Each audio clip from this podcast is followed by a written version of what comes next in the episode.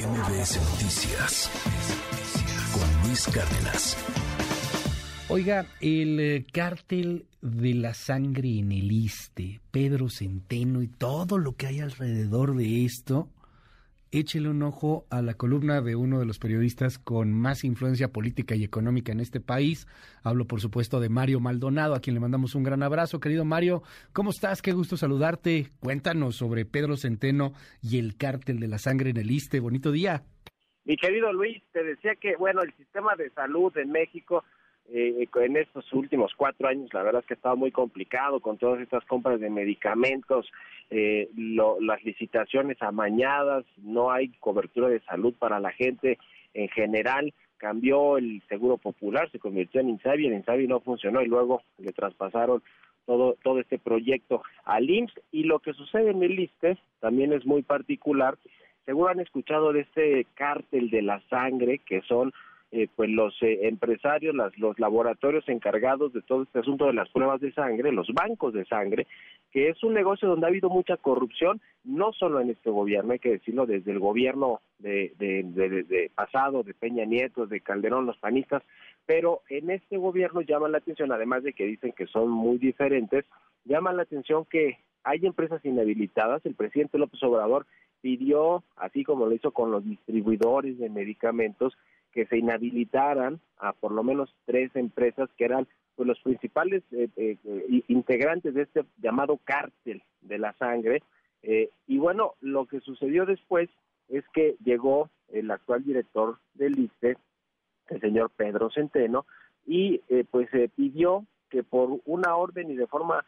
digamos, extraordinaria, se les diera de nueva cuenta a estas empresas inhabilitadas que había pedido el presidente López Obrador que se inhabilitaran, pues la posibilidad de participar en los en, las licitaciones, en los contratos y a través de adjudicaciones directas ya van eh, cerca de 1.600 millones de pesos que se otorgan a estas empresas pues para proveer todos estos servicios de banco de sangre eh, y que y que bueno pues obviamente entraña todo esto pues corrupción. Las historias que se cuentan entre eh, los eh, participantes de estas licitaciones y entre los propios directivos del ISTE es que eh, pues hay operadores por supuesto del, del director Pedro Centeno, a uno le dicen el señor Hidalgo, que se han encargado de tejer toda esta red de corrupción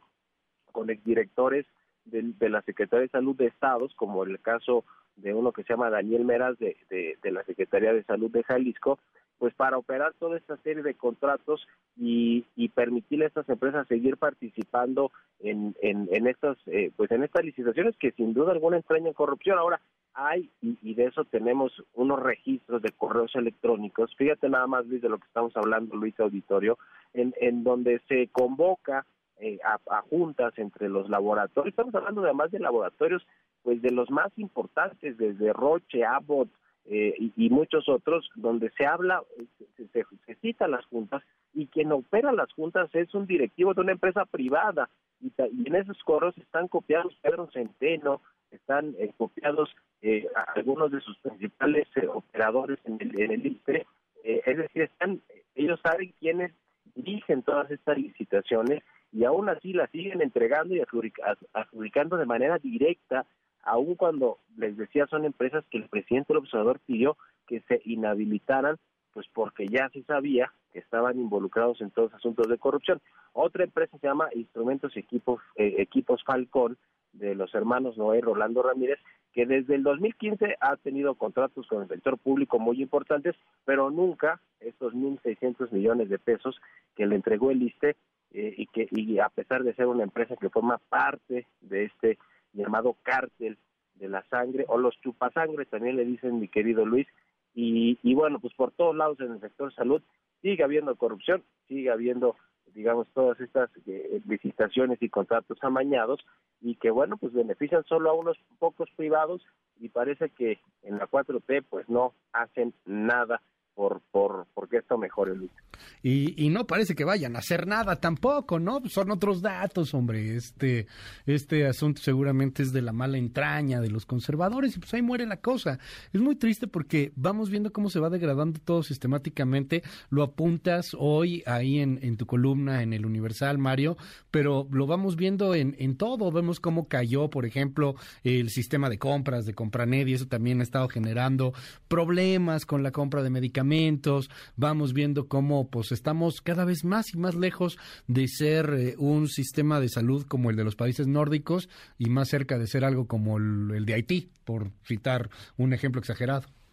Sí, sí, sí, este asunto de Compranet también es bastante delicado porque es esta plataforma donde precisamente están todos los contratos del sector público y sobre todo está la información de quiénes los ganan, cuántos son los montos, qué servicios está prestando para ganar los concursos y sobre todo pues quiénes son los beneficiados y si fue por adjudicación directa o por una licitación pública o por invitación directa, es decir, el detalle de cómo se mueven los contratos en México de todo el sector público está en Compranet y el hecho de que se caiga, el hecho de que no funcione correctamente, pues se habla también de la opacidad primero en la que se están entregando los contratos porque se siguen entregando y segundo pues de esa falta de rigor, vamos a decirlo así, de la Secretaría de Hacienda, que es quien lleva todo este asunto de Compranet, para que pues eh, funcione correctamente, ¿no? Es decir, eh, e, es inaudito que en un país que tiene un presupuesto tan grande, público, eh, vamos a, tener este año más de 8 mil millones, de 8 mil millones o billones de pesos de presupuesto, 8.6 billones,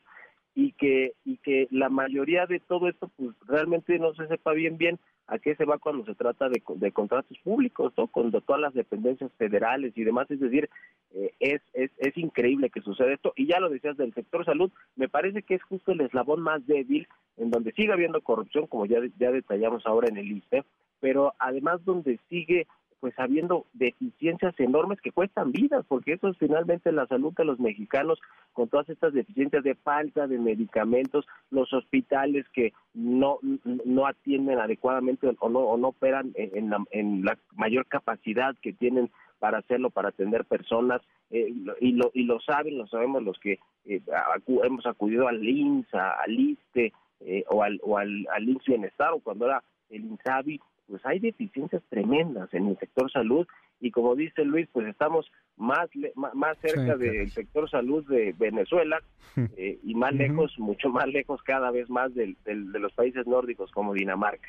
Te mando un abrazo, querido Mario. Igual y todavía se vale, lo mejor para este 2023, siempre con toda admiración. Y bueno, pues aquí nos estamos escuchando, si nos das oportunidad. Me vale, mi querido Luis, lo mismo para ti, para todo el auditorio, para ti, para el equipo y para todo el auditorio. Un abrazo y muy buenos días. MBS Noticias con Luis Cárdenas.